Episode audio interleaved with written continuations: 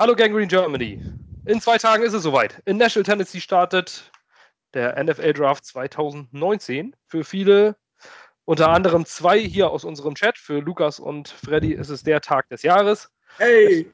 Unsere Draft-Experten, äh, Freunde, ähm, Fanatiker, äh, Irren, wie auch immer man das nennen will, ähm, ich bin da, ich persönlich bin da jetzt nicht so sehr involviert. Ich gucke mir das natürlich auch immer sehr an, aber ähm, mein Fokus liegt dann doch eher auf den aktuellen NFL-News als äh, bei den College Prospects. Aber dafür ist es ja immer gut, jemanden im Team zu haben oder mehrere im Team zu haben, die das drauf haben.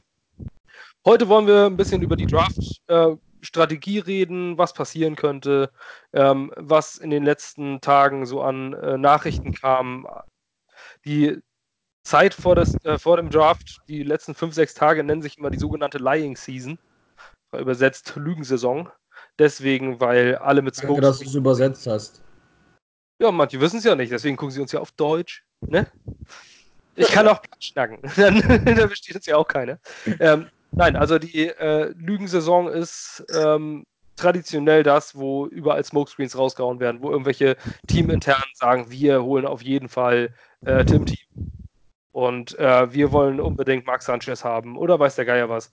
Ähm, so dass andere dann äh, vielleicht vermuten, um Gottes Willen, da muss ich ja vorne draften und sowas. Sprich, die letzten fünf, sechs Tage vorm Draft kann man eigentlich nichts mehr ernst nehmen, was da an News kommt. Äh, ja, außer den News, dass Frank Clark jetzt ein Kansas City Chief ist. Ähm, die Jets waren im Mix und sollten äh, und waren mit den Colts und den Chiefs zusammen in äh, Unterhaltung mit den Seahawks über Defensive End Frank Clark. Letztendlich ist er jetzt bei den Chiefs gelandet und für ihn wurden sensationell Preise bezahlt. Ein First-Round-Pick, ein 2020er Second-Round-Pick und ein Tausch der Drittrunden-Picks diesen, Jahr, diesen Jahres. Dafür bekommen die Chiefs ihren Pass-Rusher, den sie vorher in Default ja nicht hatten und den sie für einen Second-Round-Pick abgegeben haben. Ähm, der Preis ist also, ich will jetzt nicht ähm, sagen, die Chiefs sind bescheuert, aber die Chiefs sind bescheuert. Und ähm, ich würde jetzt auch nicht ähm, sagen, dass ich unglücklich bin darüber, denn hätten die Jets das bezahlt, diesen Preis, dann ständen wir plötzlich da ohne jegliche Picks. Und das äh, so gut ist Frank Clark dann auch nicht. Frank Clark ist kein Khalil Mack. Ähm, ich wäre froh, ihn bei uns zu haben, aber nicht für diesen Preis. Ähm, ich denke, das sehen alle gleich. Zumindest habe ich das aus den Chats so entnommen. Jetzt wollen wir mal ein bisschen über mögliche Picks und Szenarien, wenn wir zurücktraden, bei den Jets äh, reden, die eventuell realistisch sind. Ähm, allerdings gehen wir erstmal davon aus, dass wir auf drei bleiben. So, Lukas, fang mal an. Wen würdest du auf drei nehmen? Ja, kommt natürlich immer ganz drauf an, wer vorher schon weg ist, aber ja, mein Traum-Szenario weiterhin ist, äh, ist Bosa an, äh, an drei zu picken. Wenn er da wäre, wäre es für uns eine, äh, ja, eine Weltklasse Edition, äh, ein Edge Rusher, Blue Chip, ETC, man kann ihn nennen, wie man will. Äh, ich glaube, er würde sehr gut äh, zu uns ins Gesicht stehen und das wäre mein, wär mein Traum. Ähm, alternativ gibt es natürlich viele Möglichkeiten, was wir noch machen könnten. Allen, Josh Allen, Josh Allen äh, ist auch, auch, ein guter Pick, den wir wahrscheinlich eher machen werden als Bosa, weil ich momentan nicht denke, dass da sein wird. Ähm, wir müssen einfach abwarten, was wirklich vor uns passiert und äh, was dann im Endeffekt zu machen ist nach drei. Kurz und ja. Freddy, was ist dein Wunsch? Mein Wunsch, ich habe so viele Wünsche. Ähm, Also jetzt nicht ins Disneyland zu fliegen, sondern es geht schon tatsächlich um NFL Draft. Äh, mein Traum-Szenario wäre äh, Quinn Williams an drei, weil äh, ich davon überzeugt bin, dass Quinn Williams der beste Spieler im Draft ist. Ähm, man kann jetzt darüber streiten, ob ein Defensive Tackle an drei ähm, jetzt der beste Pick wäre, aber man muss das einfach mal so betrachten. Wir hätten dann zwar immer noch keinen ähm, Outside Pass, also kein Elite Outside Pass Rush, aber dadurch würde der Pass Rush dann äh, von innen generiert werden. Das würde Leonard Williams einige Double Teams weniger verschaffen. Das heißt, der könnte gegebenenfalls auch explodieren und endlich seine ganzen fast Sex in richtige Sex, sage ich mal, ummünzen. Ähm, und ja, ich halte Quinn Williams einfach, es ist, ich habe mir auch viele Interviews und Filme angeschaut. Es ist ein super cooler Typ ganz so bodenständig, ähm, ganz ruhiger Typ.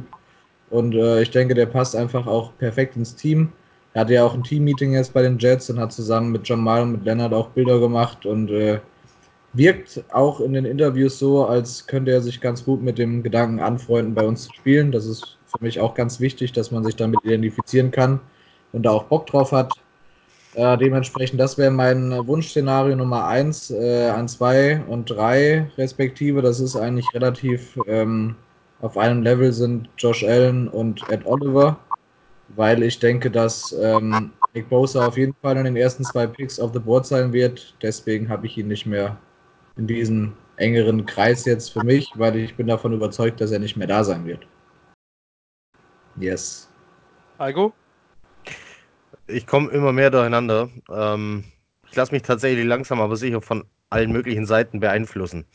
Ähm, und ich weiß langsam nicht mehr, was ich glauben soll, was nicht.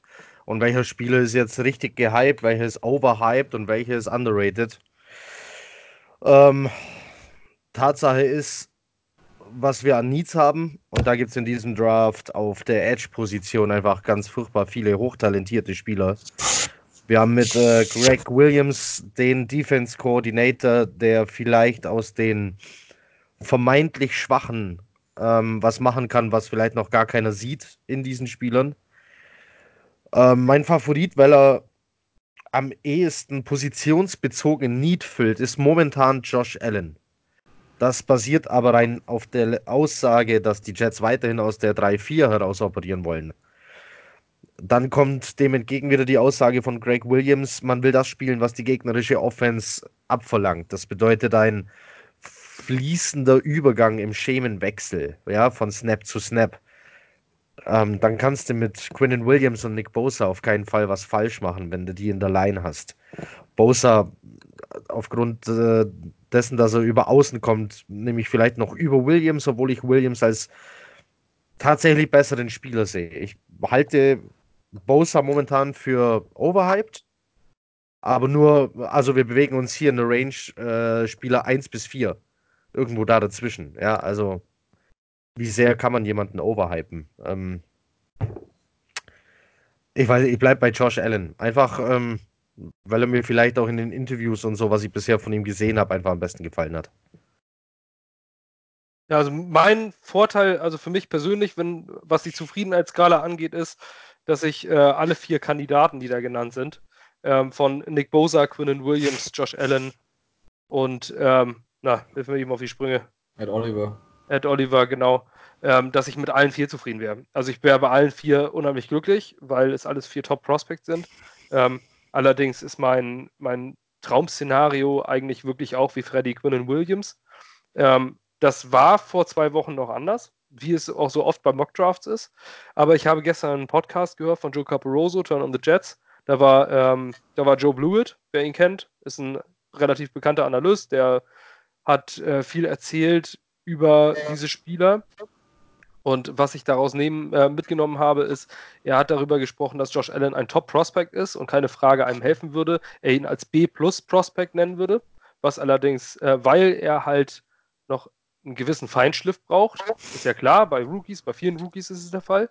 Aber er hat gesagt, dass ein Quinnen Williams, und dem hat, der hat auch aus, ausgiebig sogar von Armbewegungen bei Football IQ die Technik erzählt, ähm, gesagt hat, dass er ein klarer A-Plus-Prospect ist und er seit ganz, ganz langer Zeit, seit Jadavion Clowney vorher, äh, keinen Spieler gesehen hat, ähm, der so komplett ist vor, äh, vor Beginn des Drafts. Also er hat gesagt, das ist ein Impact-Starter und er vermutet, dass ein Quinnen Williams in Jahr 1 bereits im Pro Bowl stehen wird und noch viele, viele Folgen.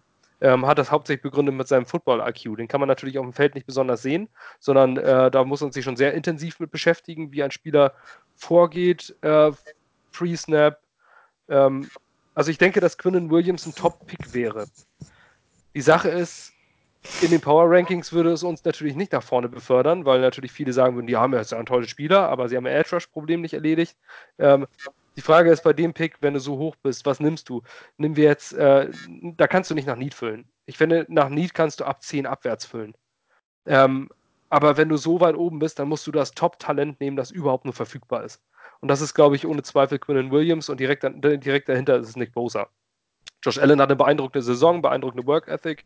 Ähm, allerdings sind die sichersten Prospects in meinen Augen diese beiden. Wenn du einen von diesen beiden äh, bekommst, dann hast du einen Impact Starter an Tag 1 und äh, dann können wir, glaube ich, jubeln. Ähm, und dahinter, also diese 1B Prospects, davon gibt es doch einige. Gerade der Pass Rush, die D-Line ist sehr voll dieses Jahr.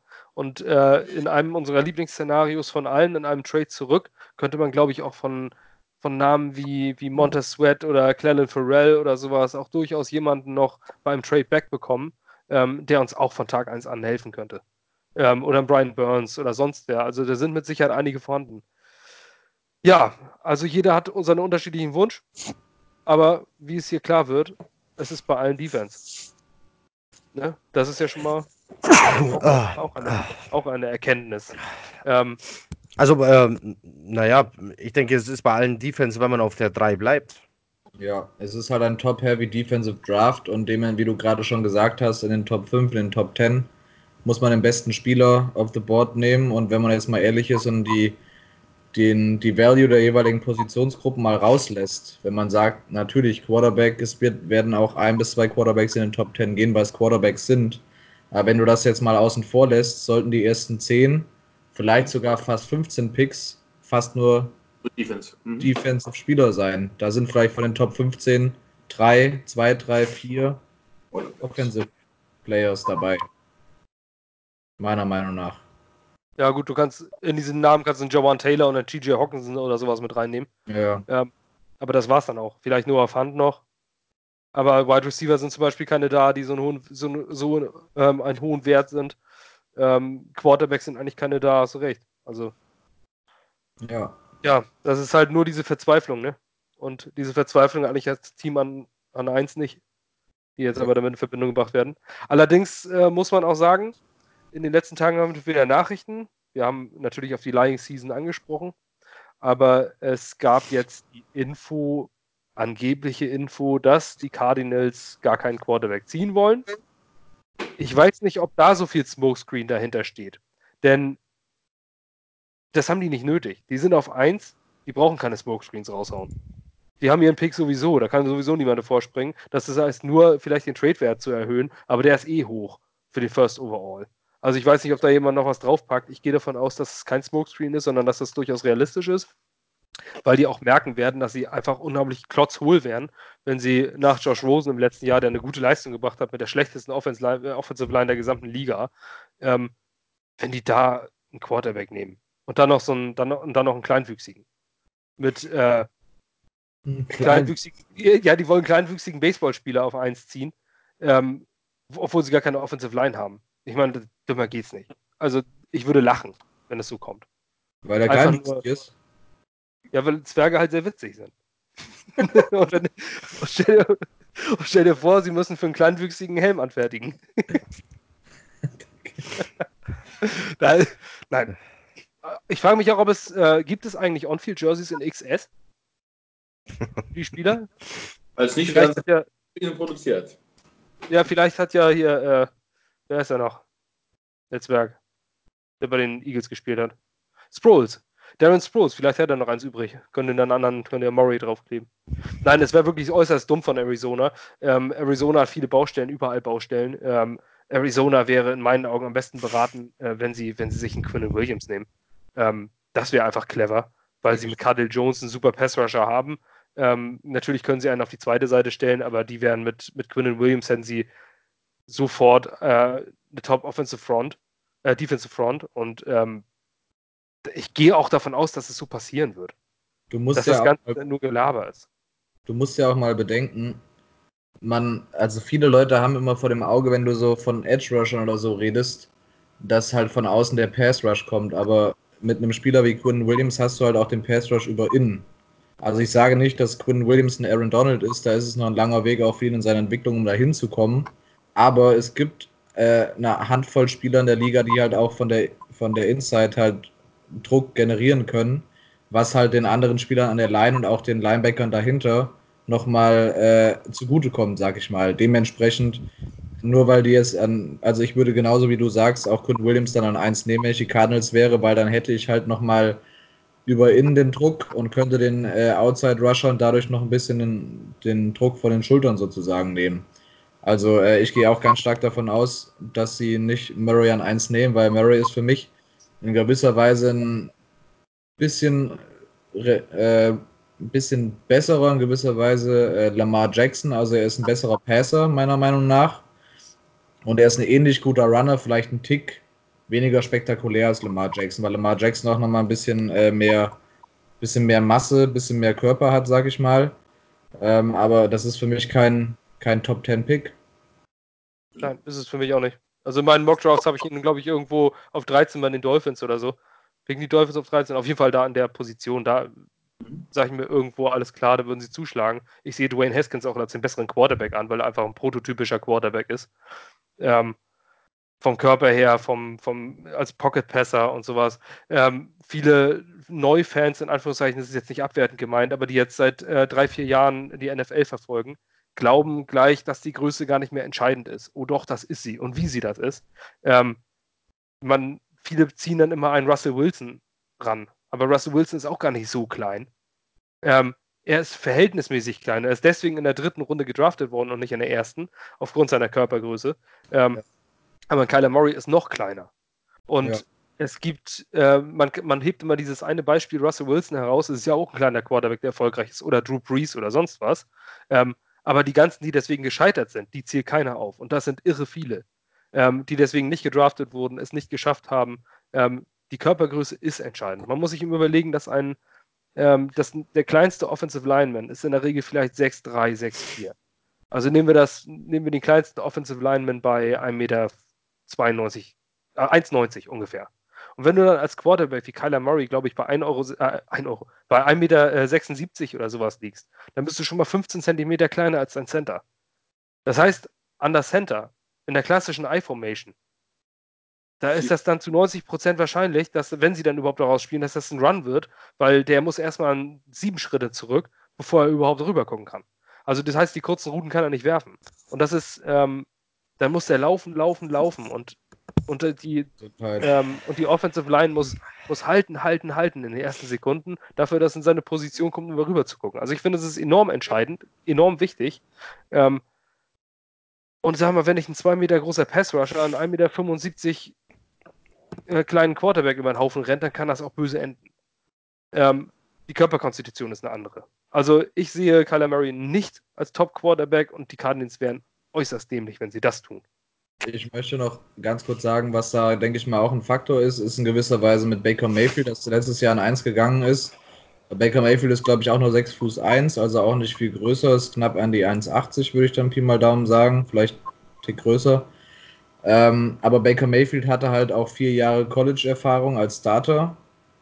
Ähm, und er war auch einfach mehr Pro-Ready als, als Kyler Murray hat jetzt ein Spiel ja von Baker Mayfield in gewisser Weise die College-Offense übernommen die Conference, in der die spielen, die äh, Oklahoma Sooners, ist jetzt defensiv gesehen eigentlich relativ kurze. Dementsprechend, die viele Quarterbacks da produzieren halt super kranke Stats mit 40, 50 Touchdowns pro Saison und 5000 Yards Passing und so.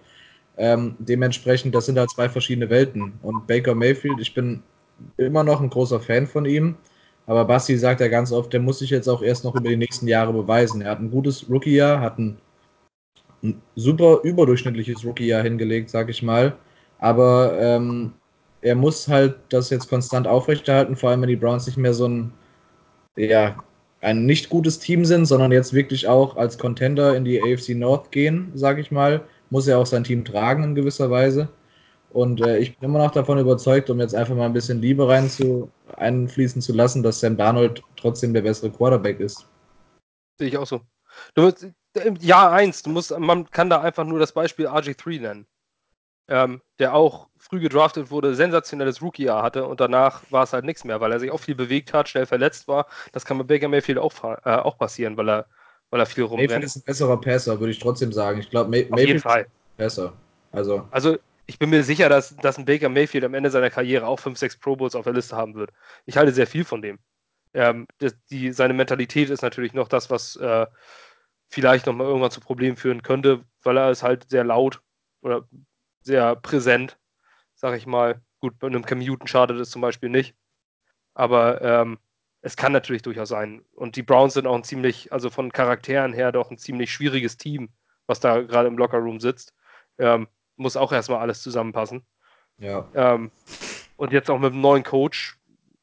Also ich würde es nicht überbewerten, was die Browns machen. Aber wir wollen ja nicht bei den Browns, wir wollen bei den Jets bleiben. Und ähm, Wir können auch weiter über Quarterbacks in der Draft reden. Also ihr sagt ähm, Haskins vor Murray? Oder Ja, habe ich, ich das seh- falsch verstanden? ja, ich sehe Dwayne Haskins einfach als, es kommt auf das System an, das das Team spielt. Wenn du ähm, eine Offense spielst, die, die einen Lauf, einen Dual-Threat-Quarterback braucht, dann bist du mit Dwayne Haskins äußerst schlecht beraten, weil Dwayne Haskins bewegt sich wie eine Bahnschranke.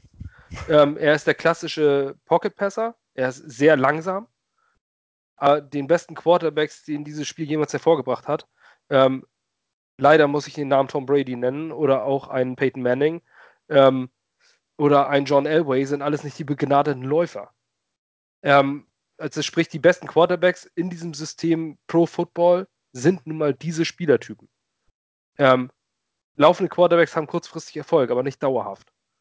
Ähm, die können mal eine gute Saison hinzaubern, aber da irgendwann war es das auch. Irgendwann stellen die, stellt die Defense auch mal zwei Spieler in Contain und dann haben sie dich auch. Ähm, der klassische Pocket-Passer, an dem, mit dem kannst du einfach besser arbeiten. Und deswegen denke ich, dass Dwayne Haskins der bessere Quarterback ist, ja. Bin ich fest von überzeugt. Er hat dieselben Passzahlen wie, wie, wie ein Murray hingelegt. Läuft halt nur nicht so erfolgreich. Ja. Ich denke auch, ähm, die Sache ist die, dass, äh, also wie du schon sagst, Dwayne Haskins ist halt der, es heißt ja immer, die NFL wird, wird schneller und ähm, ja, mehr pa Pass-Heavy, sag ich mal, ne, und so weiter und so fort. Und da passt halt Dwayne Haskins mehr in das System. Ich meine, es ist natürlich gut, du kannst auch einen Pocket-Passer haben, der trotzdem in gewissen Spielsituationen die entscheidenden Yards erlaufen kann, ne? Das haben wir letztes Jahr Sam Darnold. ja, Sam Darnold. Das haben wir letztes Jahr auch des Öfteren bei Sam gesehen. Also Haskins ist ja, wie du sagst, schon super langsam. Also wenn es da mal wirklich um ein paar Yards geht, wäre ich mir da nicht unbedingt sicher, ob der die immer die gewünschte Yardzahl erläuft, wenn es dann wirklich mal Druck gibt. Aber unabhängig davon ähm, ist er halt auch einfach, hat einen besseren, bessere Statur, besseren Körperbau, auch einen stärkeren Arm, auch wenn das jetzt nur minimal ist. Also Murray hat für seine Größe schon einen relativ guten Arm, würde ich sagen. Aber alles in allem, ähm, das Einzige, was jetzt die Cardinals dazu bewegen könnte, äh, Murray an 1 zu nehmen, ist, weil Kingsbury halt so ein moderner College-Coach ist, der halt im, äh, im, so im College so eine sensationelle Offense im Endeffekt auch geleitet hat. Ähm, das war jetzt noch nicht mal eine, war jetzt äh, eine Run-Heavy oder so eine Dual-Threat-Offense, aber im Endeffekt haben die halt immer spektakuläre Aktionen und auch viele Punkte, sage ich mal, produziert, als er vor allem an der Texas Tech als Coach war. Äh, Das ist der einzige Grund, warum er sagen könnte, ich nehme halt Murray als Quarterback, weil der halt meinem System oder meinem, was ich mir unter meiner Offense vorstelle, am besten gerecht wird. Aber der Unterschied zwischen College und NFL ist halt nochmal riesengroß. Und äh, der Coach Kingsbury wird halt mit einem College-System bei den Cardinals in der NFL keinen Erfolg haben. Deswegen bin ich jetzt unabhängig von dem Thema auch mal ganz froh, dass wir ihn nicht als Head Coach geholt haben, weil ich glaube, sollte das mit Murray jetzt wirklich Realität werden, aber auch unabhängig davon, ist, glaube ich, sein Spielsystem mit dem von Josh Rosen, der ja auch ein klassischer Pocket Passer im Endeffekt ist, nicht gerade kompatibel. Und ich glaube, das könnte ganz schön in die Hose gehen im Endeffekt. Ich würde fast sogar noch sagen, Drew Lock, das ist nochmal so ein Mittelding in gewisser Weise zwischen Haskins und Murray. Würde ich sogar fast sagen, dass Lock eher noch der Number Two Ranked Quarterback hinter Für Haskins mich übrigens auch. Für mich übrigens auch. Ähm, also ich denke tatsächlich, Murray ist an drei. Danach kommt dann vielleicht noch so Daniel Jones und so weiter und so fort. Aber dann nehmen wir uns schon Ende Runde 1, Anfang Runde 2 gegebenenfalls vom Talentlevel her.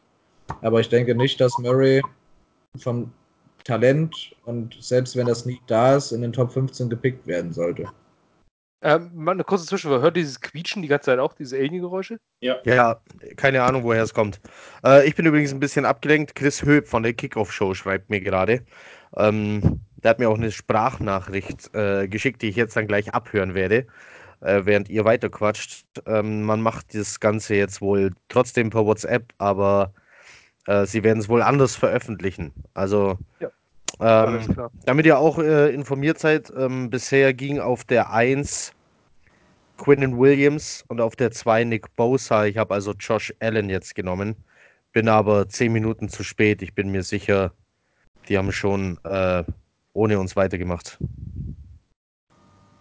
Aber gut. Aber wir, wahrscheinlich werden sie es auch so machen. Ja. Ähm, gut. News. Kommen wir, gehen wir ein bisschen weiter von diesen Quarterbacks, sage ich mal. Das äh, interessiert uns ja nur peripher. Es ist trotzdem natürlich interessant ähm, für alle, die den Draft anschauen werden.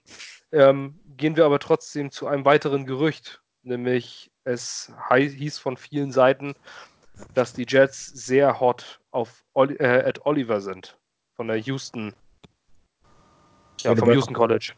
Yes, sir. Ähm, Houston Cougars, ne? Richtig. Ja, Cougars. Ja. Ähm, Ed Oliver, jetzt viele sagen sich, hä, auf drei Ed Oliver, aber da ist doch noch und da sind doch noch. Ähm, wahrscheinlich, weil man sich weniger mit dem Namen beschäftigt, war das ähnlich wie letztes Jahr mit Sam Darnold, wenn man sich nicht beschäftigt hat, sagt man, hä, aber warum denn? Ähm, wenn man sich damit beschäftigt, ich habe mir das Tape jetzt angeguckt nach dem Bericht, der ist schon gut. Ähm, Ja, also es ist, Mhm. es ist aber, äh, würde ich jetzt sagen, eher ein Nose-Tackle. Ähm, also krass- eher, Ja. ja klar, aber eher so jemand in der, in der One-Technik vielleicht. Die kannst du natürlich in die Three-Technik immer noch stellen, aber äh, eher jemand für die One-Technik, was dann wieder was äh, bedeuten würde, dass, ähm, dass Steve McGlenton ein Auslaufmodell wäre oder vielleicht als Mentor dahinter stehen würde und äh, Ed Oliver wäre dann sofort äh, Starter in der Interior Defensive Line.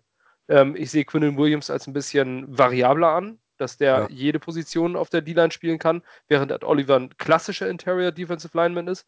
Ähm, ja, würden sich jetzt viele fragen, warum? Aber Steve McLennan ist 33 und das könnte vielleicht ein Grund sein. Ähm, man muss ja auch immer bedenken, dass man nicht nur für jetzt sofort draftet.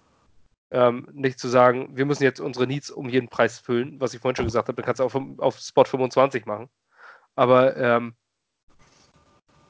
ist Ed Oliver einer der Top 5 Spieler? Was sagt ihr? Freddy, So, so. weil Ja, Freddy okay. gerade anfangen wollte.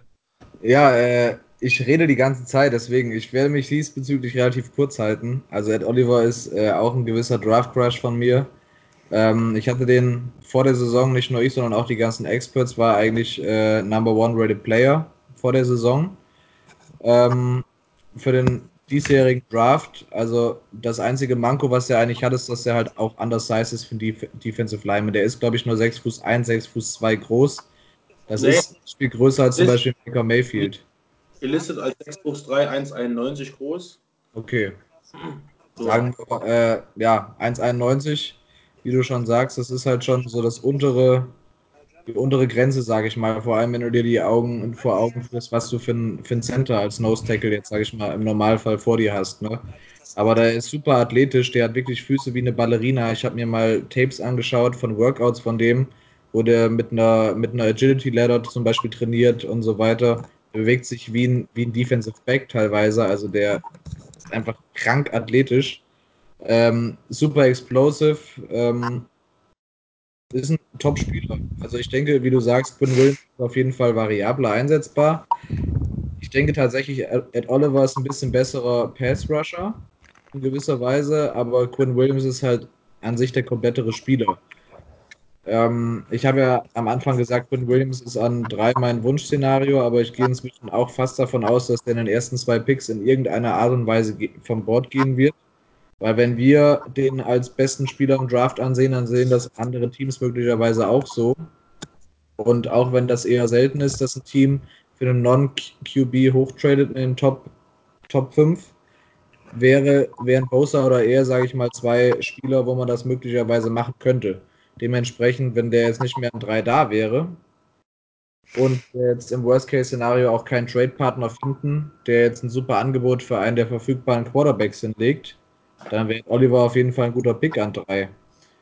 Man muss das halt immer abwägen. Man hat halt gelesen, Greg Will das ist für Greg Williams genau der Spieler, den er gerne haben möchte. Der war bei den Rams mit Aaron Donald, hat Aaron Donald in gewisser Weise mitentwickelt. Der war auch undersized, ist deswegen, glaube ich, erst an 10, 11, 12, 13, 14 oder so gegangen damals. Und jetzt ist der halt, macht er pro Saison 20,6. Obwohl er undersized ist und er macht halt jeden Gegenspieler nass. Das ist noch ein langer Weg auch für Ned Oliver dahin, aber ich denke, ähm, wie du am Anfang gesagt hast, Basti, jeder dieser vier Spieler, mit dem könnte man sich im Endeffekt anfreunden. Bosa, Williams, Oliver oder auch Allen. Allen. Ja, genau. Lukas ist für dich Ed Oliver auch Top-5-Spieler? Äh, auf jeden Fall sehe ich ihn auch in der Top 5 ähm, der theoretischen Spiele, wenn man im Prinzip den Quarterback rausnimmt. Äh, es wird natürlich schwierig sein, ähm, ob ihn jemand nimmt, wenn wir es nicht sind. Äh, muss, muss man abwarten. Ähm, es wird wirklich darauf hinauslaufen, was, was passiert äh, vor uns und was machen wir dann damit. Ich könnte mir auch super gut vorstellen, auch, auch so eine, eine Überlegung, dass man vielleicht an die 6 zurücktradet, äh, um halt, wie gesagt, noch einen Pick zu akquirieren und hofft, dass Ed Oliver dann noch vorhanden ist. Das wäre natürlich auch ein, ein super Pick auf 6. Äh, kann ja auch mal gerne in, in, die Hand zu uns fallen, auf, also in diesem Fall. Mit 21 ist er natürlich auch noch relativ jung.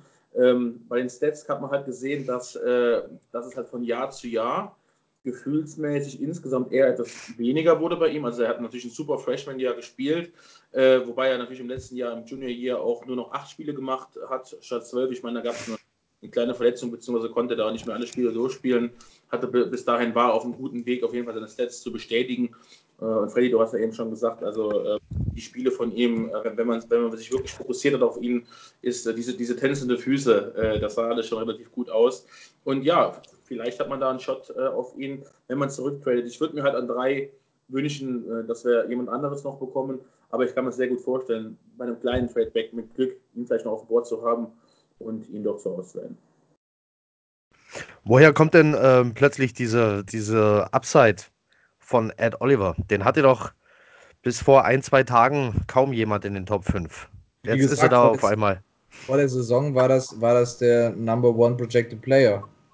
Der Echt? ist College Saison ja. als Number One Projected Player gegangen. Wie der Lukas schon sagt, hat das halt sukzessive abgenommen mit den Stats. Aber das war teilweise deswegen, weil der gedoppelt und sogar getriple-teamt wurde. Du musst dir mal vorstellen, obwohl der undersized ist, gehen drei Offensive Linemen auf den drauf. Natürlich macht er da nur dreieinhalb Sacks.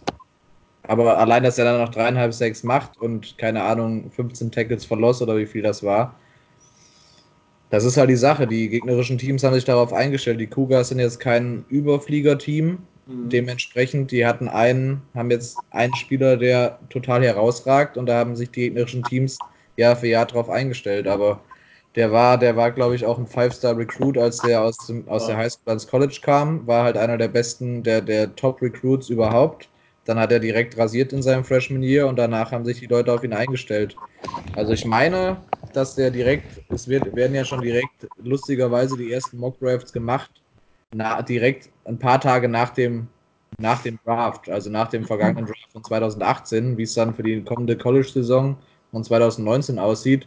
Und da wird er auf jeden Fall ganz, ganz oft in den auf 1 oder in den Top 3 gerankt. Ein, ein, ein witziges ein witziger Funfact über ihn, vielleicht darf ich den noch ganz kurz einwerfen. Äh, ich hatte es damals in meinem, in, in meinem äh, Prospect-Übersicht, hat, hatte ich ihn ja auch äh, mit drin gehabt. Äh, und er war der allererste Spieler überhaupt, der als Five-Star-Recruit äh, nicht zu einem Team, der in den Power 5 Conferences spielt, gegangen ist. Also muss man sagen, er ist zu einem Team gegangen, der das definitiv ja, etwas lower gerankt ist und nicht ganz so stark äh, spielt, beziehungsweise Spieler auch normalerweise überhaupt nicht die Chance bekommt, so jemanden zu bekommen. Er hat sich aber bewusst dafür, äh, dafür entschieden, zu einem Team zu gehen, was vielleicht äh, etwas schwächer ist, um etwas mehr rauszustechen. Und ich denke, das ist halt ihm in den drei Jahren relativ gut gelungen. Kann man so sagen. Ja, was, was, äh, was noch natürlich immer wieder, immer wieder schwebt, ist ähm, diese ganzen, diese ganzen Trade-Geschichten, wenn wir zum nächsten Thema kommen. Ähm, die Raiders, äh, hieß es jetzt vor kurzem, sollen ja dann doch keinen Quarterback auf vier ziehen wollen. Ähm, das halte ich für einen ganz typischen Smokescreen, ähm, um zu versuchen zu sagen, ihr müsst doch nicht vor die Raiders traden, um mich einen Quarterback zu holen, ne?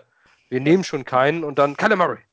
So, also das, ich glaube, dass das so eine, so, so eine schräge, schräge äh, Geschichte ist. Also so ein Bericht, der extra in die Richtung gehen soll, dass niemand mit den Jets oder den äh, 49ers traden soll, ähm, weil die ja eh keinen Quarterback haben wollen.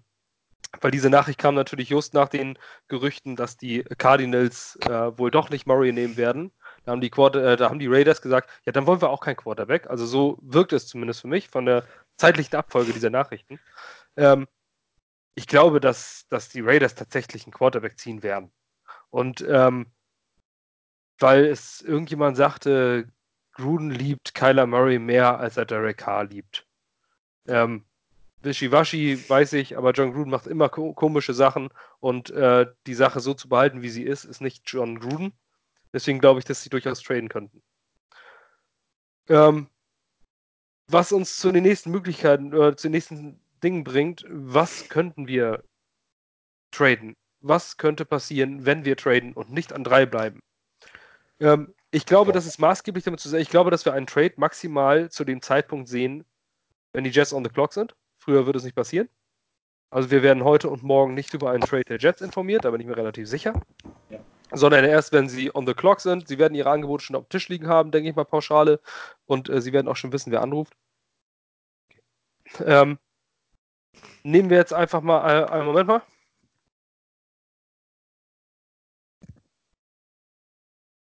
So, ich muss einmal gute Nacht sagen. Entschuldigung. Ähm, Tschüss. Oh. Schlaf gut. Also, da würde ich jetzt zu Szenarios kommen. Ja, ich bin verheiratet und habe Kinder. Natürlich liebe ich meine Frau. Das war, ja, das, damit der Kurve gut bekommen. So, das ist, hoffentlich ja. guckt es morgen an oder hat es noch gehört? Ja, ein bisschen, ein bisschen Romantik wollen wir streuen. Nee, ich habe jetzt mal ein paar Szenarios eingebaut. Was würde passieren, wenn? Jetzt wird es äh, ja. wenigstens interessant, ja. Ja, oh. ja. Also, ihr sitzt im War Room und folgendes passiert und dann ruft euch jemand an. So. Das, erst, äh, das erste Szenario, das ich dafür gemacht habe, ist: Arizona pickt an 1 Nick Bosa. An 2 sagt San Francisco, ich nehme Quinnen Williams. Oh. Und jetzt steht ihr dort. Zwei Spieler sind weg, Josh Allen ist noch da und dann ruft euch John Gruden an, sagt: Hey, hier ist Chucky. Ich gebe euch meinen äh, ich möchte auch euren, äh, ich möchte euren ähm, Draft-Pick. Ich gebe euch meinen Erstrunden-Pick aus, auf 4. Ich gebe euch meinen Second-Round-Pick, Pick Nummer 35. Und tausche den Fünftrunden, äh, gebe euch noch meinen Fünftrunden-Pick, kriegt von euch dafür aber meinen Siebtrunden-Pick. So, das heißt. Nochmal, nochmal, nochmal. Das heißt, ihr bekommt Pick Nummer 4, Second Round 2019. Ja. Und ein Tausch von Late Round Picks. Okay, und wer ging jetzt schon weg? Ich war gerade durch äh, Chris Höp, äh, ich war durch Chris Höp wieder abgelenkt. Nick Bosa und Brendan Williams sind weg. So, das heißt, alle Quarterbacks sind noch auf dem Board. Und dann glaubst du wirklich nur die Raiders rufen an? Oder ist das jetzt nur, wir machen jetzt nur dieses Beispiel? Wir machen jetzt separate, separate Szenarien. Das ist nur das Szenario okay. und ja, nur die Raiders haben euch angerufen. Okay, äh, ich würde trotzdem bei den Giants anrufen und sagen, dass die Raiders gerade angerufen haben. Nein, okay. ähm, ja, David Gettleman ist in dem Moment kacken und kann leider nicht. Okay, dann ist äh, blöd. Also ich muss äh, quasi jetzt entscheiden, diesen Trade annehmen, ja oder nein. Genau. So, ich nehme den an, gehe eins nach unten. Die Raiders bekommen auf der 3 ihren Quarterback, ich bekomme auf der 4 Josh Allen, heile Welt und noch Picks abgestaubt. Nimm in der zweiten Runde meinen Interior O-Liner, der auch Center spielen kann, den ich in der zweiten Runde noch bekommen sollte. Und kann dann in der dritten Runde äh, Defensive Back adressieren, vielleicht Tight End. Wide Receiver hätten wir dann noch in der dritten Runde, wäre auch toll. Ähm, und alles, was dahinter kommt, meine Late Round Picks, kann ich für Dev, Dev, Dev, kann ich die investieren, hauptsächlich O-Line und D-Line. So, das mache ich. Ähm, ich mache einfach mal weiter. Also sagen wir es mal so, wenn, wenn er anruft und diesen äh, Trade vorschlägt, würde ich vielleicht äh, direkt im Gegenzug sagen, okay, äh, vergiss den Zweitrunden-Pick, den du geben willst. Äh, ich, ich will dann verdammten äh, Pick Nummer 27 haben. Äh, also 4 und 27 und den Tausch der 5 und Drittrunden-Pick, was du da gesagt hast. Dann, ähm, dann würde ich es mir überlegen, weil aus dem einfachen Grund, die Giants wollten auch gerade mit mir traden und die bieten mir 6 und ähm, was noch? Ja, genau. Ja, aber 6 und 17 an und, ähm, und das XY ähm, würde versuchen, noch den, den zweiten First-Round-Pick von denen zu sneaken. Äh, ansonsten, wenn er sich nicht darauf einlässt und wir würden nur darauf eingehen, dieses Angebot liegt auf dem Tisch, äh, ist es für mich ein absoluter No-Brainer. Äh, sofort annehmen, äh, hol den zweiten Runden-Pick mit. Äh, Pick an 4 eben Allen oder eben Ed Oliver. Ähm, schenke den, äh, den Quarterback, den wir sowieso nicht brauchen und äh, sagt die zwei Picks ein, plus drei, drei bedeutet eventuell so, dass man nochmal in zweite Runde hochtraden kann, damit dann drei Picks und Darren Lee äh, zum, äh, zum Giveaway äh, dazu. Absoluter No-Brainer. Also ich äh, führe diese ganze Geschichte jetzt noch auf ein viel absurderes Level und sage, wir machen diesen Trade. Dann sind wir an vier und es ist trotzdem nur einer von den beiden, wenn überhaupt. Vielleicht machen, macht Gruden ja Gruden-Things und wählt dann Ed Oliver an drei aus, weil er ihn super findet, nachdem er seine Scouts nach Hause geschickt hat und keine Ahnung vom Draftboard hat. Dann sind dann Aber- vier wieder Es heißt auch übrigens, dass die Raiders sehr äh, hot auf Ed Oliver sind. Genau, das, deswegen habe ich das ja gesagt. Und, Aber ich äh, mag, wie Freddy denkt, weil jetzt sind wir auf der 4 und haben immer noch beide Quarterbacks auf dem genau, Board. oder zumindest noch einen. Dann nehmen die halt Murray oder Haskins. Ich denke dann auch eher Murray, weil das ist halt mehr Tam und Tam. Äh, und dann ist aber immer noch Haskins da. Und dann die Giants sitzen an sechs und denken sich, hey, wir haben nur zwei Picks, ähm, sind noch zwei Picks, wenn wir Glück haben, klappt das alles. Und wenn nicht, dann nicht. Dann hast du vielleicht noch ein Team wie die Redskins, die desperate sind, weil die einfach nur irgendwelche Invaliden als Quarterbacks haben. Oder halt irgendein anderes Team, was möglicherweise dann Blut leckt und dann tradest du einfach nochmal runter. Dann hast du den Zweitrunden-Pick und dann tradest du vielleicht nochmal von 4 auf ins Ende der Top 10 oder selbst in die frühen Teens. Das heißt ja Teens, verrückt. Äh, und dann äh, ge generierst du noch einen Future Second Round, äh, Future First Round Pick 2020 und guckst halt, was möglicherweise O-Line technisch dann an 9, 10, 11, 12, 13 noch verfügbar ist. Und dann hast du wenigstens mal einen richtigen, äh, richtigen Grund, ein Grundgerüst an Picks. Und da musst du halt einfach das Vertrauen in McHagnon haben, dass er die Kacke nicht in den Sand setzt. Dementsprechend würde ich den Trade auch annehmen und dann auch nochmal rumtelefonieren an andere Teams, die das Need haben oder halt zumindest mir die Calls anhören, falls nochmal was kommt und vielleicht noch ein zweites Mal direkt hinterher traden. Oder traden. Ähm, was würde denn, sag mal, Realistik-Level von diesem Trade-Angebot ähm, von 0 bis 100 Prozent? Nur ganz kurz und knapp. 60 Wie würdet ihr sagen? Ich sag 60 Prozent äh, sind, da, äh, sind da drin. Die anderen 40 Prozent gehen dahin, dass Gruden vielleicht sogar in Arizona anruft für den First Overall und Murray. Mhm. Ähm, oder dass Gruden was ganz Beklopptes macht und sagt, ich überrasche euch alle, ich gehe runter. Und und ich gehe gar nicht hoch, ich gehe gar nicht auf den Quarterback, ich gehe runter, weil ich brauche noch mindestens zwei First-Round-Picks. Ich habe nämlich nur drei. Seid ihr damit Also- einverstanden, 60 Prozent als Realismus, dass Also die Raiders ich- einem sowas anbieten würden? Ähm, ich finde, man muss ja jetzt nochmal differieren, ähm, differenzieren zwischen zwei verschiedenen Sachen. Also erstmal den Fakt, ob halt ein Trade stattfinden wird. Ne? Da muss man erstmal, äh, die Frage würde ich euch gerne mal stellen. Wie viel Prozent denkt ihr, ist die Wahrscheinlichkeit, Stand jetzt, dass ein Trade stattfinden wird? Also ich würde es bei über 50 Prozent sehen. Ähm, aber auch nur knapp über 50 Prozent. Also ich würde sagen, zu 55 Prozent traden wir zurück, zu 45 Prozent picken wir auf drei. Es hängt so sehr davon ab, Wie wer noch auf dem Board ist und Ja. wer, die, wer diejenigen haben will. Ja. Ja, jetzt, jetzt lass äh, Murray und Haskins, äh, okay, ich denke, ich, ne- ich greife zu viel vorweg. Ich warte mal, was Basti noch für Szenarien auspackt. Aber es ändert sich natürlich alles mit den, erst, mit den Picks vor uns. Wenn da zwei Quarterbacks weggehen, wer tradet für Nick Bosa hoch? Gibt es Ja. jemanden? Oder ist diese Draft-Class so voll mit hochtalentierten Edge-Rushern, dass die Leute sagen, okay, viel Spaß mit Nick Bosa. Äh, ich bin auch mit einem, keine Ahnung, ja, mit einem äh, Josh Allen dann zufrieden, den ich dann weiter hinten entsprechend bekomme.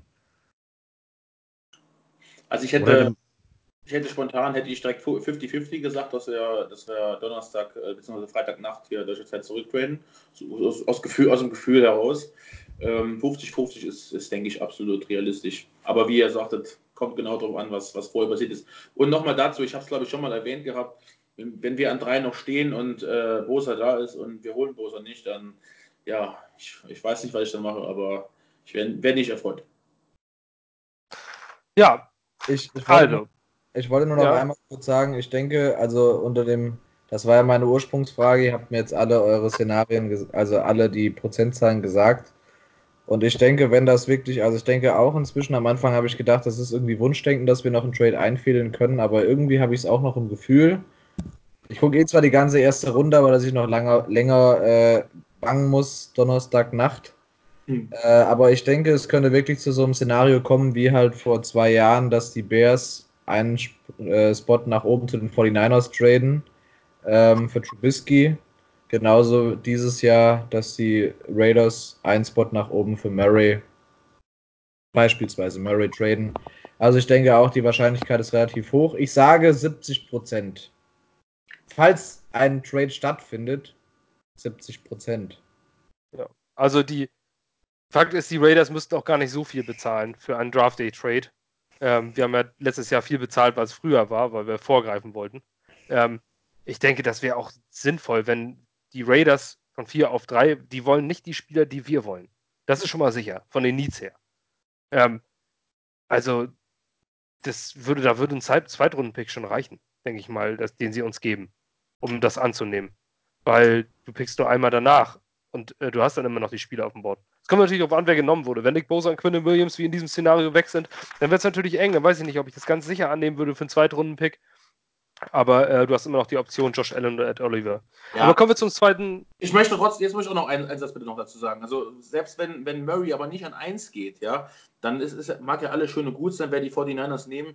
Äh, die Wahrscheinlichkeit, wenn Murray nicht an 1 geht, dass ein, äh, dass ein Trade mit, mit den 49ers passiert, finde ich deutlich höher, als dass es mit uns passiert an 3.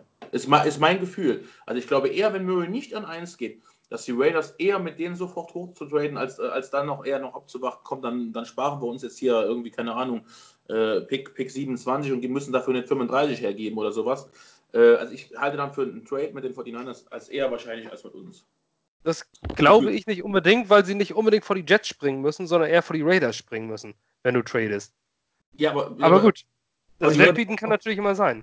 Ich würde auch noch gern was sagen ähm, Rich äh, Simony, der, oder Sim, keine Ahnung, Simony, Simony? Ich habe mich immer. Simony. Der Jiminy. von dem, äh, von dem, der Jet Speedrider, der hat auch dieses Szenario erst in die Welt gerufen, dass sie, äh, dass die Raiders mal einen Spot nach oben traden könnten und laut dem, äh, nach diesem Value Chart mit den Draft Picks wäre es so, dass die Jets 3 und 35 bekommen äh, 4 und 35 bekommen und die Raiders bekommen 3 und dann den äh, Third Runner, den wir mit dem Teddy Trade äh, generiert haben. Also 94 ist das, glaube ich. Das heißt, wir bekommen halt den Early Second und geben dafür noch unseren Late Third Rounder ab. Das wäre laut dem, diesem Trade Value Chart äh, genau 1 zu 1. Pi mal Daumen. Kein Overpay oder Underpay, je nachdem. Würde ich aber immer noch machen, muss ich sagen. Weil du kannst ja auch noch 35 runtertraden auf in die 40er oder was weiß ich was. Habe ich zu Lukas vorhin schon gesagt, ganz wichtig ist eigentlich so ein früher Second Rounder, weil dann hast du halt viele Spieler, die aus der First Round noch aus irgendwelchen Gründen Runden rausgefallen sind. Hast du es gesehen? Ah, ich habe es gesehen. Ich habe äh, nur so einen Schatten hinter mir gesehen. Ja. Hallo. die halt aus der, äh, es gibt halt einige Spieler, die aus Character oder Medical Issues halt aus, der, aus den Top 32 fallen und dann kommen halt vielleicht noch andere Teams, die den unbedingt haben wollen, dann kannst du nochmal aus der frühen zweiten Runde ein bisschen nach hinten traden, um noch ein paar mehr Picks zu generieren. Das ist auch ganz wichtig.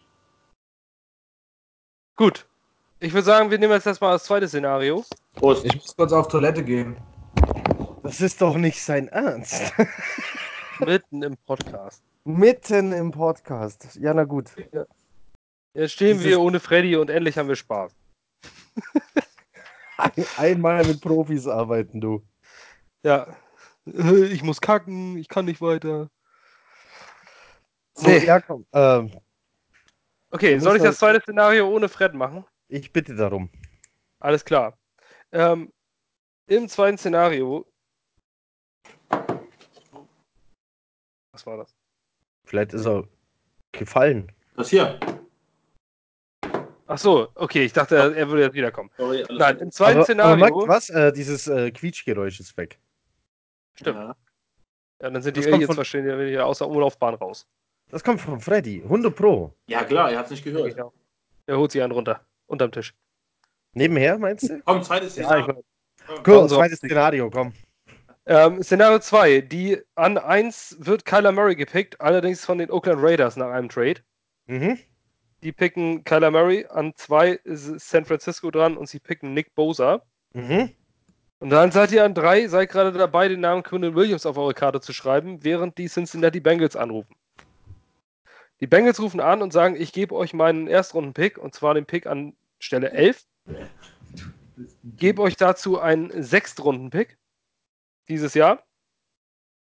Und Ich AJ. hab's nicht gehört. Was? Ich hab's nicht gehört, ich muss unterbrechen, sorry. Also, an 1 pickt Oakland Kyler Murray. An Stelle 2 pickt San Francisco Nick Bosa.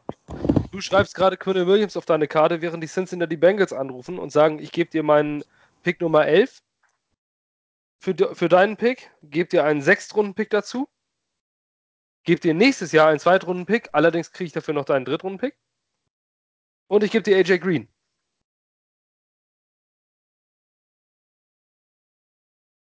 Du gibst mir AJ Green. Ich Ja. habe, äh, ähm, daher mir Chris Höp nochmal geschrieben hat, habe ich einen Teil nicht gehört, nur AJ Green und ich sage ja. Also, wie gesagt, den Pick Nummer 11 und einen Sechstrunden-Pick dazu. Und äh, ich gebe dir AJ Green. Und da kann man sich immer noch darüber unterhalten, vielleicht einen Zweit- und Drittrunden-Pick Oh. nächstes Jahr zu tauschen. 11, 6 und AJ Green. Ähm, dann nehme ich auf der 11 einen. Boah, das, das ist schwierig. Das ist echt schwierig. Ich, Je nachdem, welche Edge Rusher halt noch da sind, oder du nimmst halt einen der besten Offensive Linemen, ne? ja, schön, aber dann lässt du eben. Jetzt mal, also ich sage jetzt was vollkommen Beklopptes. Ja, die O-Line ist eine Baustelle. Aber wenigstens haben wir eine O-Line. Was wir nicht haben, ist ein Edge Rush. Wir haben einfach keinen und wir hatten seit Ewigkeiten keinen. Mit der O-Line kannst du arbeiten, vor allem mit unserem neuen O-Line-Coach.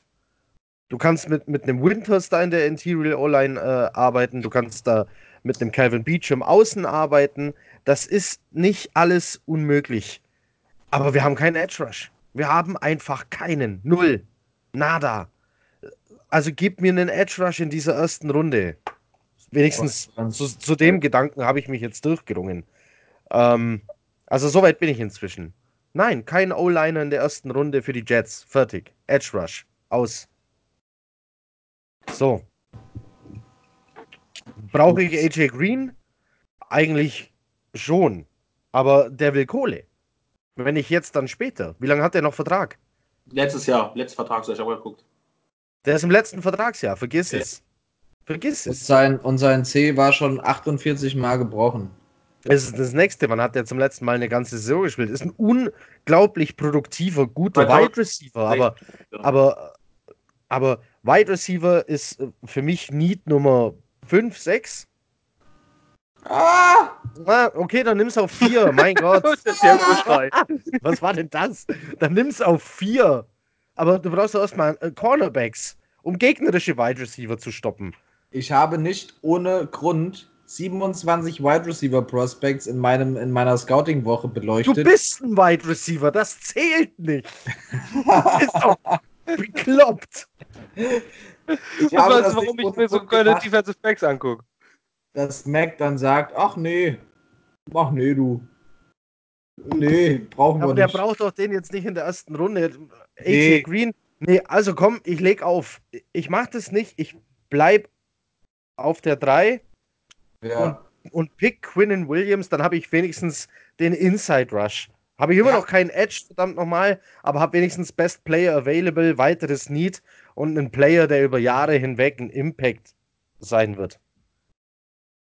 Also ich ähm, muss sagen, Und ich nehme einfach trotzdem Josh Allen. Nehme ich gar nicht, lasse ich Quinnen Williams liegen. Weil es mir egal ist, weil, ich- weil ich Needs habe und nicht den Best Player Available brauche. die Lage eskaliert gleich.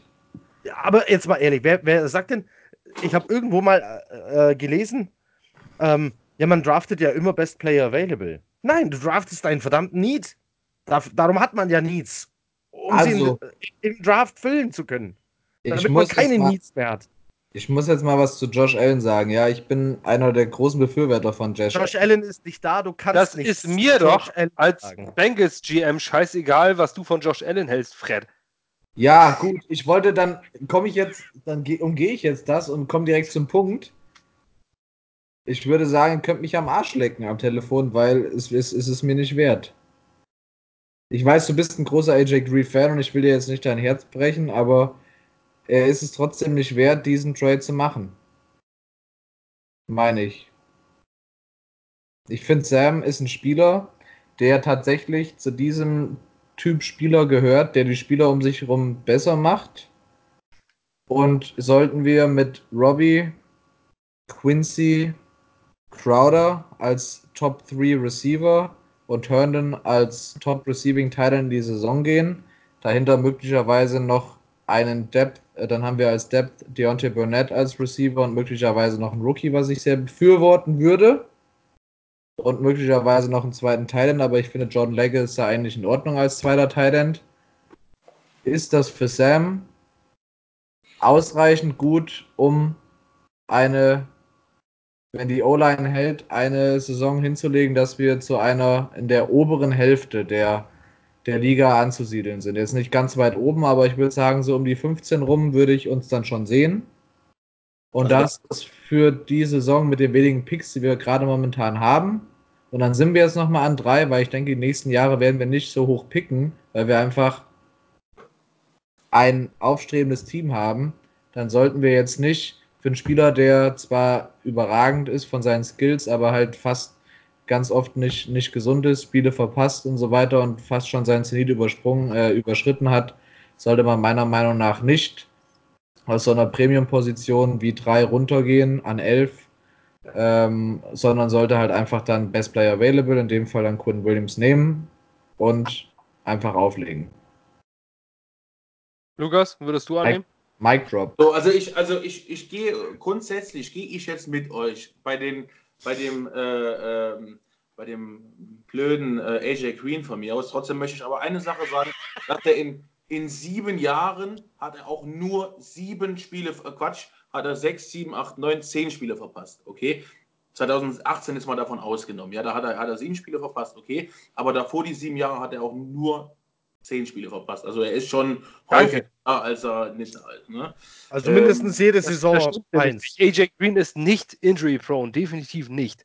Ich wollte, also und, und davon war er, 2016 war zum Schluss verletzt, da hat er sechs Spiele verpasst und davor war er eigentlich immer da gewesen. Ne? Das ist, ist eigentlich ein 18er, was jetzt eigentlich so ein bisschen reinspielt. Ähm, mit den ganzen äh, Sachen. So, äh, trotzdem, äh, lange Rede, kurzer Sinn. Ich würde den Trade ja, auch nicht machen für AJ Green. Ich würde mir dann eher so, einen, so einen Future First Round Pick noch eher wünschen. Ähm, mit, dem, äh, mit dem Trade auf dem Tisch würde ich auch sagen, nein. Äh, wobei man natürlich auch immer sagen, ja, ähm, protect your quarterback, get to the ass of the other quarterback, äh, etc. Und davor natürlich get your quarterback, äh, ja, also bekomm deinen eigenen Quarterback, sicher den Arsch von deinem Quarterback und dann kommt zum anderen Quarterback. Und ich sehe unser O-Line immer noch richtig kacke an, ja. Ich finde sie nämlich kacke. Und deswegen könnte ich grundsätzlich mit, dem, äh, mit dem Tradeback leben, um einen, äh, einen guten O-Liner zu, zu holen. Nämlich bei 11, 12, da können wir doch wirklich mal drüber überlegen, einzuholen. Ja. Und mit einem Future First Round Pick kann man, äh, kann man immer gut arbeiten. Dann sollen sie noch einen Zweitrunden Pick dazugeben. Dann könnte ich damit leben. Nur AJ Green brauche ich jetzt nicht zwingend. Äh, und deswegen würde ich zu dem Trade auf jeden Fall auch Nein sagen. Lange Alles klar. Realismus-Level? Realismus-Level. Äh, Gibt es einen Minusbereich? Nein. 10%. Zero. Also ein Anruf von den Bengals ist nicht bei null. Ein Anruf von den Bengals ist so Aber zwischen AJ und 10. Aber die geben doch AJ Green nicht her, Green. Ich denke auch nicht, dass AJ Green Teil des Deals sein würde. Aber auch wenn ihr gleich. Boah, Basti sieht gerade richtig traurig aus. Ja, nein. nein, nein. Ich glaube, nee, ich glaub, er war total neutral. Ich habe einfach nur Sachen aufgeschrieben, ohne Wertung rein. Ja, ich bin ein Fan von AJ Green, aber äh, ich persönlich würde diesen Trade auch nicht annehmen. Ich glaube, er weint. Ähm, ich glaube also, auch. Er will, er will jetzt halt cool tun, weil er ist ja der Präsident. Ne? Aber abgesehen davon, wenn er das nicht wäre, würde ich. Nein, wenn sie, wenn sie, wenn sie, wenn äh, Pick 11, also wenn wir auf 11 runtergehen würden, wäre ich total glücklich, wenn wir Garrett Bradbury den Center holen würden. Ähm, damit hätten wir nämlich auch ein fettes Need gefüllt und einen Topspieler. Ähm, aber ich würde den Bengals auch sagen, ich würde den Bengals auch sagen, die nämlich unbedingt Linebacker brauchen. Und zwar keine Pass-Rushing-Linebacker, sondern klassische Linebacker, würde ich immer sagen, pass auf. Die kriegen doch White und Bush da hinten. Gebt, ich gebe euch ja auch noch Darren Lee oben drauf als großes Paket und dann gebt ihr mir noch einen Drittrunden-Pick. Und dann würde ich es vielleicht machen. Ich will keine drei Drittrunden-Picks, ich will einen Zweitrunden-Pick. Ähm, ja. Diese okay, Szenarien. Ich habe ich hab, ich hab beim neuen verhandeln, aber ich bin nicht die Bengals und deswegen würde ich zum Szenario 4-3 kommen. Ich habe beim neuen Jets-Logo kein, kein Flugzeug bekommen. Ich werde Josh Allen nicht bekommen. Und jetzt werde ich auch keinen Second-Round-Pick bekommen. Boah, was ist heute eigentlich diese ne Negative Vibes, Leute? Was soll das? Das ist ja same old Jets. Negativ. Basti, ich wollte, dich noch, wollte dir noch eine Frage zum nächsten. Hast du in deinen Szenarios die Redskins?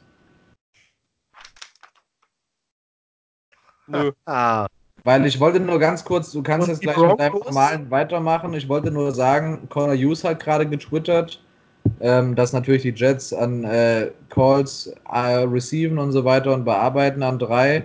Und er hat nur geschrieben, keep an eye on the Redskins. Das mag Ja, sein, die habe ich unser- deswegen nicht reingenommen, weil ich glaube, die sind einfach viel zu spät, um, äh, um da was ausgeben zu können. Die haben 15. gar nicht so viele Picks über. Okay. Gut, mach dein nächstes Szenario. Szenario 3. Arizona pickt an 1 Nick Bosa. San Francisco entscheidet sich für Josh Allen. Dann seid ihr dran. Und dann klingelt euer Telefon und da rufen zwei nette Leute an. Diesmal zwei. Als erstes rufen die Miami Dolphins euch an. Oh mein Arschlecken. Da werdet ihr mit Sicherheit sagen, nee, mache ich nicht. Dann sagen die Dolphins, ja, das wissen wir, McKagan, wir wissen, Mach wir doch sind mal. Division. Ähm, aber ich gebe dir meinen Erstrunden-Pick, und zwar den Pick an 13, gebe dir meinen Zweitrunden-Pick in Pick 48 und gebe dir aus nächstem Jahr meinen Erstrunden-Pick. Ja. Wer? Miami. Genau, Miami ruft an, gibt dir den Pick Nummer 13, den Zweitrunden-Pick diesen Jahres und den Erstrunden-Pick aus dem nächsten Jahr. Also, ähm, be bevor ich mich dann hier. Ähm, Bedenkt, vom Board sind Nick Bosa und Josh Allen. ja, ich bedenke, dass die Dolphins wahrscheinlich nicht in der ersten Runde picken werden dieses Jahr. Die gehen raus, nicht höher. Die gehen raus und die wollen nicht mal frühe Picks dieses Jahr haben. Das stimmt doch Die gar nicht. Ich bin doch Dolphins GM und habe dich gerade angerufen. Ja, dann bist du betrunken.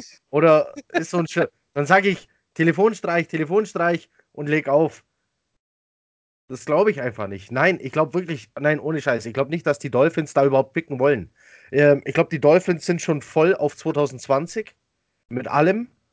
Ähm, warten da auf ihren Quarterback, die warten äh, auf mehr Draft-Picks 2020 und ich kann mir durchaus vorstellen, dass die sagen, hey, wenn eh alles auf 2020 rausläuft, dann muss ich hier keinen Future Pro Bowler draften äh, mit meinem First-Round-Pick, sondern ich, ich hole mir junge, talentierte Leute, die ich noch aufbauen kann, die bei mir sogar Spielpraxis bekommen, weil ich sowieso kein vollständiges Team habe und picke lieber öfter später und nächstes Jahr dafür öfter früher. Deswegen glaube ich, ich die traden aus der ersten Runde raus. Du Aber rufst ich bin mich doch jetzt Mike also an. Tannenbaum. Gut, Ich bin doch Mike Tannenbaum. Und Der ich da sage gar nicht mehr- gerne, dann sag ich, du bist da gar nicht mehr im Amt. Tannenbaum heißt der Tannenbaum. Tennebaum, der ist doch gar nicht mehr da. Tannenbaum ist auch noch da. Tannenbaum. Der ist doch nicht da. Egal. Auf jeden, uns auf jeden Fall, auf jeden Fall sage ich dir aber, ich will trotzdem Kyler Murray, weil ich ihn ganz gerne nicht Oh. von Tag 1 an starten will. Dann, Deswegen brauche ich ihn. also, dann sage ich, Junge, das tut dir nicht gut. Du hast den Falschen angerufen. Äh, du, wolltest Also den nimmst an, du nicht an. du wolltest den an 29, nicht den auf 4. Ähm, äh, natürlich würde ich das annehmen. Ja, weil es ein gutes Angebot ist. Aber äh, um das gleich vorwegzunehmen, ähm, ich gebe dem eine Chance von minus 100 Prozent. Ja. Aber ich habe euch noch gar nicht gesagt, dass gleichzeitig noch die New York Giants anrufen. Also, ihr, habt, äh, die, das, ihr habt natürlich dieses Angebot jetzt von den Dolphins auf dem Tisch. Tausch von Erstrunden-Picks, Zweitrunden-Pick dieses Jahr, Erstrunden-Pick nächstes Jahr.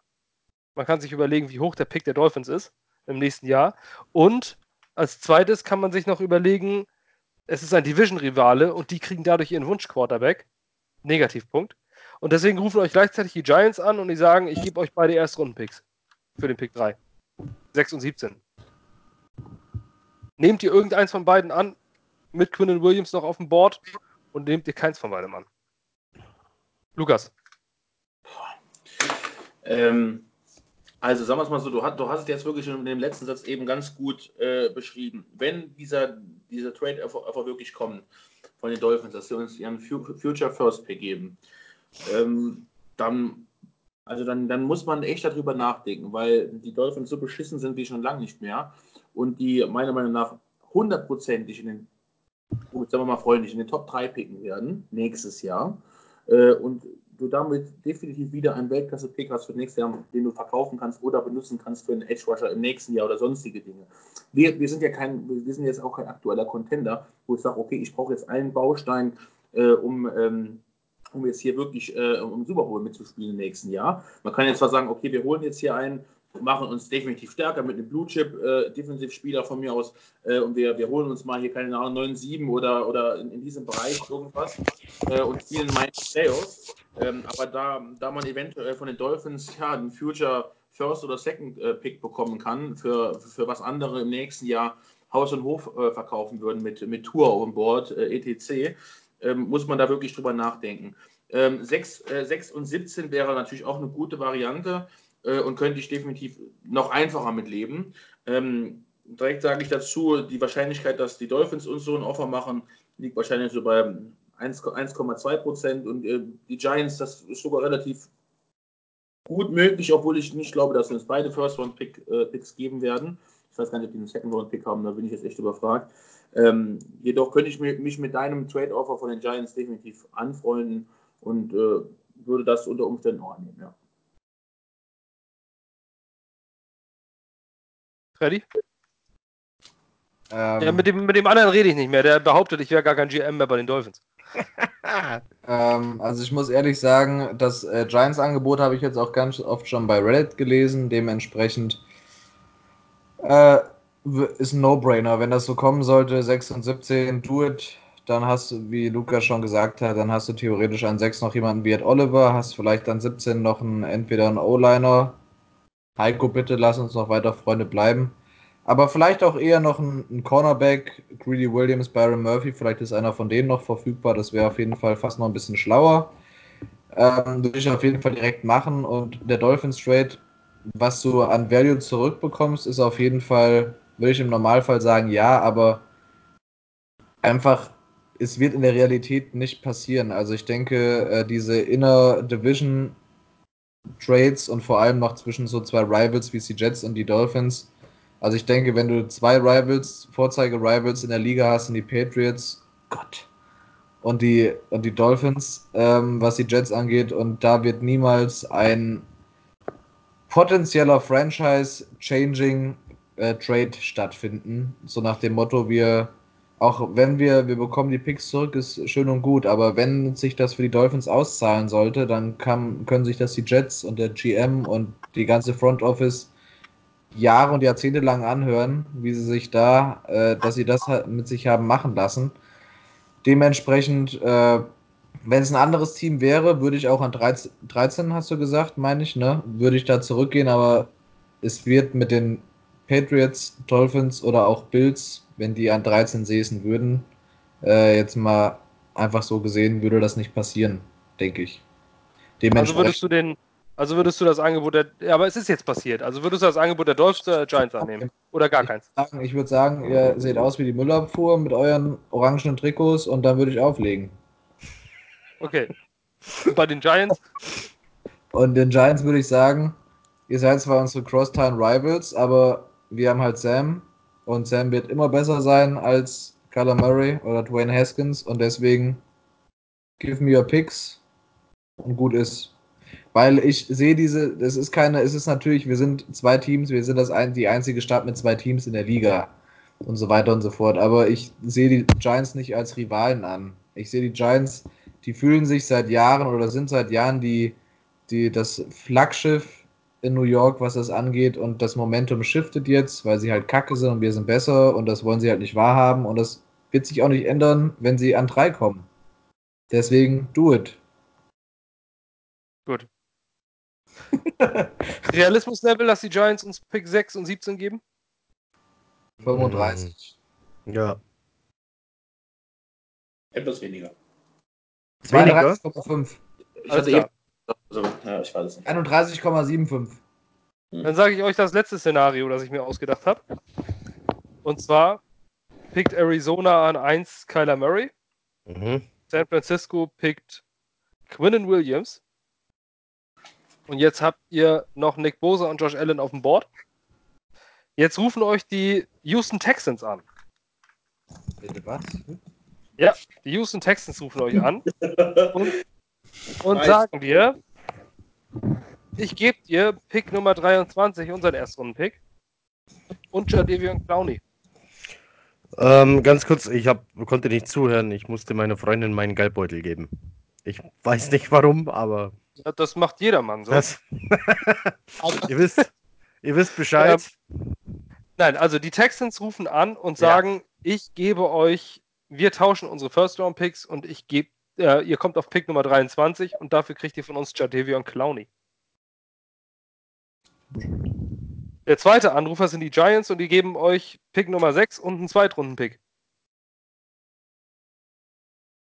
Darf ich anfangen? Ich bin gerade so im Flow.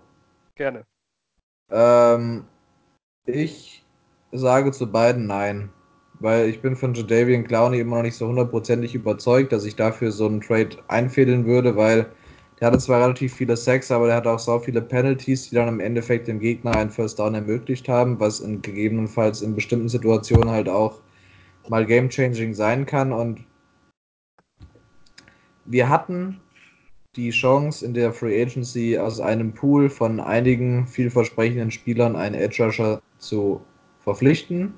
Dann kam Bar, die Bar-Geschichte mit dieser ganzen Kacke und so weiter und so fort. Wir wissen, wie das alles ausgegangen ist, aber unabhängig davon, wir hatten ursprünglich die Chance und haben es auch mit seiner Unterstützung, also Bar meine ich jetzt, äh, verkackt. Dementsprechend äh, sollten wir uns jetzt damit einfach abfinden, dass es in die Hose gegangen ist, was die Position angeht und wir sollten einfach allgemein vermehrt auf Homegrown Talent setzen. Wir haben so wenige Spieler, wo ich jetzt sagen würde, hey, die empfehlen sich nach ihrem Rookie-Vertrag, wenn die den überhaupt erleben und äh, aus, äh, ausleben, sage ich mal, äh, für einen zweiten Vertrag. Dementsprechend würde ich einfach denen sagen, nein. Und äh, zu den Giants würde ich sagen, ähm, ich würde versuchen, sie halt auf den 17. Pick halt irgendwie hoch zu pushen und sagen, Mach ich hey, nicht. Mach ich nicht. ich Ich gebe dir vielleicht noch einen 2020 Zweitrunden-Pick. also Zusätzlich. 2019er und 20er.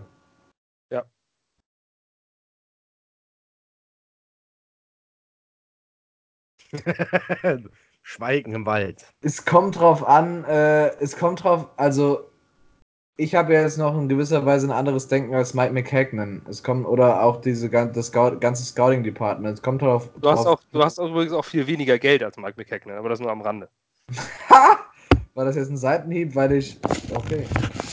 okay. Wir sind jetzt zwar keine Freunde mehr, aber das ist ja ein professionelles Verhältnis, was wir hier auf dieser auf diesem, in diesem Ja. Podcast haben. Dementsprechend ist in Ich Ordnung. mach's dir ja gut, aber deine Frau ist viel hübscher als seine.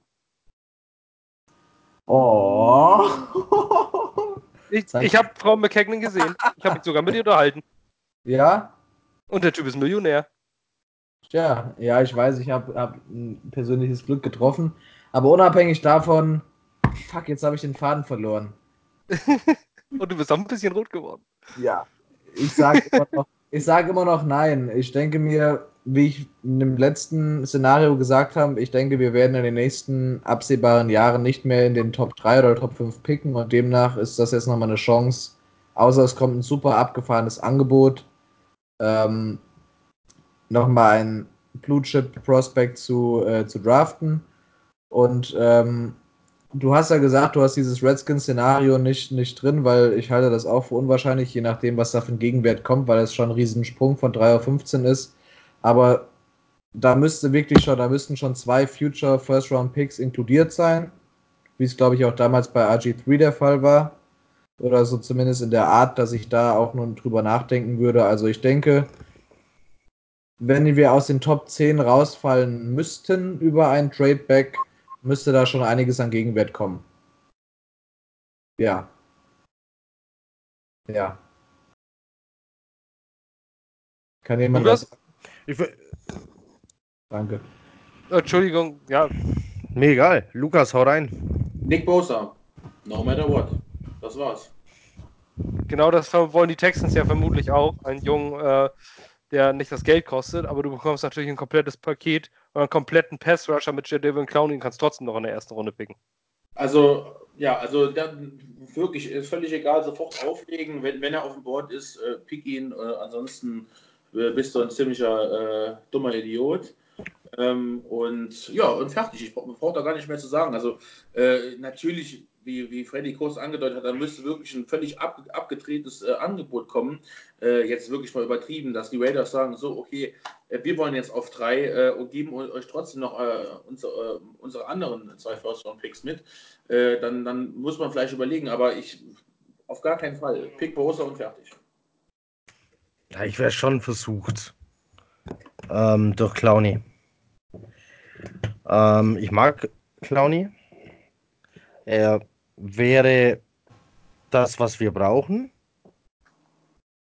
Und du könntest immer noch in der ersten Runde picken. Das ist schon ähm, auf jeden Fall ein Angebot, das mich zum Nachdenken bringen würde. Ich glaube, ich würde das annehmen. Dann habe ich Clowny und, und habe äh, einen verdammt guten O-Liner.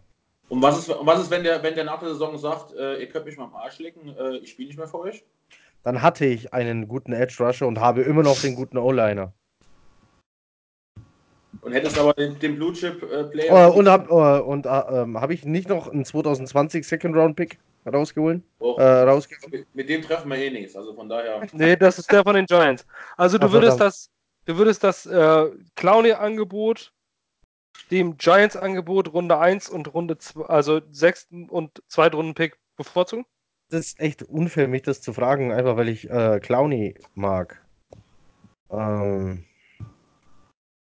Ah, nee, ich, ich glaube, die Vernunft würde sagen, nimm das Angebot der Giants an und, und pick dir deinen dein Edge Rusher äh, selber und ein O-Liner springt ja dann auch noch raus. Ja, also auch wenn ich der Moderator bin, muss ich ja sagen, ich würde dieses Texans-Angebot. Äh, das Problem ist, wenn, also ich würde es annehmen, auf jeden Fall, wenn Nick Bosa vom Bord wäre. Ich würde es ausschlagen, wenn Nick Bosa noch da wäre. Ähm, ganz einfach, wenn Nick Bosa weg wäre und dann natürlich kannst du noch einen Quinn Williams nehmen, aber ich bekomme dann mit Jadavian Clowney einen Elite-Pass-Rusher und kann immer noch auf 23 einen Spieler wie äh, Byron Murphy, Cornerback oder Garrett Bradbury Center mit Glück vielleicht bekommen. Ähm, ja. Das wäre für mich der, das Idealszenario. Da hast du in, der, in Runde 1 zwei Needs mit Top-Spielern gefüllt. Das wäre für mich so das, das Traumszenario. Aber wie du sagst, wenn Bosa weg ist, dann ja. Aber wie du sagst, wenn Bosa da ist, dann ja. Nein, korrekt? Ja, würde ich so sehen, genau. Auch wenn ich nicht so sehr Bosa-Fan bin wie du, aber ähm, Dennoch äh, würde ich sagen, dann lieber den, den äh, Pass-Rusher mit potenziellem Elite-Format im Rookie-Vertrag, als äh, den im Franchise-Tag, mit dem ich noch einen Vertrag aushandeln muss. Aber Jedi Van Clowney ist jung, er ist ehemaliger First Overall, er ist äh, Outside Linebacker, er kann wunderbar aus dem Two-Point-Stand. Ich wäre, ja, also das wäre schon ein richtig schönes Szenario. Das ist natürlich nur dann realistisch, wenn die Texans sich sagen, ich trade nach vorne Jadavian Clowney, der will vermutlich nicht mehr mit uns verhandeln und äh, ich ersetze ihn eins zu eins durch einen zweiten Pass-Rusher. Ähm, Finde ich das gar nicht so unrealistisch, dass die Texans dann vielleicht anrufen, um sich zu sagen, ich hole mir Nick Bosa und gebe dafür Jadavian Clowney ab. Ich habe heute gelesen, dass die Texans genauso wie die Carolina Panthers zum Beispiel ähm, in der ersten Runde einen Offensive draften wollen und dementsprechend auch hochtraden. Äh, die Optionen wegen hochtraden, hochzutraden. Und sollte sich diese, dieses Gerücht bewahrheiten, dann müssen sie um einen O-Liner, um einen von den Top 3 Offensive Tackles, also Taylor, Dillard oder Williams zu bekommen, müssen sie nicht an 3. Da sollte die Range von 10 bis 12, vielleicht sogar 15 noch ausreichen. Und da Gut. ist der Trade-Up-Preis riesen. Oh, habe ich dich gerade emotional verletzt? Nein, überhaupt nicht. Gut. Du gehst jetzt wieder weiter in die Thematik, die wir jetzt, glaube ich, äh, denke ich mal, so langsam abbrechen sollten, weil wir jetzt bei einer Stunde 20 sind. Gut, dann höre ich halt auf zu reden. Nein, ich wollte dich nicht unterbrechen. Nur geht es jetzt um äh, Offensive Tackles von Carolina und ich glaube. Von den Texten. Ja. Nein, sonst äh, geht es ja zu tief in die Thematik und die Leute hören uns auch nicht mehr zu. Ähm, das waren meine Szenarien. Ähm, Komm, ich werfe mal noch äh, welche in den Ring. Also nicht äh, ausführlich diskutieren. Ähm, nur was ich mir noch vorstellen könnte. Ich könnte mir vorstellen, die Broncos rufen an unter den richtigen Voraussetzungen. Über die hat man noch nicht gesprochen. Die Redskins haben wir jetzt nicht äh, ausführlich drüber gesprochen. Aber ich kann mir vorstellen, dass die anrufen und hoch wollen. ähm, für den Quarterback. Ähm, und wen hätte ich denn da noch? Wer hat denn, wer hat denn keinen First-Round-Pick? Es sind ja einige Teams ohne First-Rounder. Die Saints. Für, Hm. Haben die so ein großes Need, dass die so weit nach oben müssten? Bears haben keinen First Round. Die Cowboys, Stimmt, oder? aber ja, Cowboys, Cowboys, nein, die haben keinen. Nee. Die Cowboys haben sich doch Amari Cooper für ihren First Round Nummer geholt, ne? 27 ist, ist beim Raiders. Sorry, alles gut. Ja, Die Cowboys haben keinen First Round Pick. Äh, sämtliche AAF-Teams haben keinen First Round Pick, weil sie nicht mehr existieren. die, äh, Äh, die, die Chiefs haben keinen mehr seit äh, vorher. ja, ja. Ja, sagt gerade eben, genau. Chiefs sind so doof. Ja, so, also ich habe hier drauf, also wirklich Bears, Cowboys, Saints, Chiefs. Ja. Ui. Müsste fast sein. Kommentar heute gehört ähm, von äh, Seahawks-Fans, die mit dem Trade unzufrieden sind. Das ist, das ist, un, nicht, das ist unglaublich, oder? Du bekommst einen First-Round-Pick, einen Second-Round-Pick, äh, tau tausch Drittrunden-Picks, musst du erst mal gucken, was da rauskommt äh, am Ende. ja, du musst ja mal denken, sie haben, sie haben letztes Jahr in der ersten Runde Rashad Penny an Paar 20 genommen als Running Back. Das, war ein schon dummer Kacke. Das war ein wirklich dummer Pick. 27 war das. Aber gut, sie haben jetzt einen extra äh, First-Round-Pick, um ihre Offensive Line ein bisschen zu verbessern. Ähm, aber gut, Frank Clark ist natürlich auch ein herber Verlust, muss man sagen. Ne? Der hat 13 Sacks letztes Jahr dahin gezaubert. Also es ist, ist ein herber Verlust, aber trotzdem für einen Erst- und einen Zweitrunden-Pick sofort. Und dann musst du Ja, den auch noch, dann musst du den auch noch bezahlen. Das ist keiner, der noch vier Jahre Vertrag hat. Jetzt hat ja, er unterschrieben für fünf Jahre. 25 Millionen gegeben. Jetzt, jetzt hat er unterschrieben für fünf Jahre und 105,5 Millionen. So. Und jetzt äh, sind die Seahawks so, oh, oh Gott, das hätten wir doch ihm geben können. Nein, weil ihr das Geld Russell Wilson gebt und Bobby Wagner geben müsst. Sonst ist der nämlich auch weg. Dann ist das Geheule noch größer. Ich verstehe die Fans dieser Franchise nicht. So, jetzt habe ich es gesagt. Ja, ich auch nicht.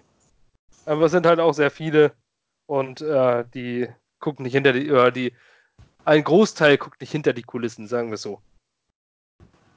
Die, die, die, sind da sehr romantisch teilweise. So, wenn da einer mal bei ihrem Team ist, dann muss der dafür immer bleiben. Und wehe, der geht.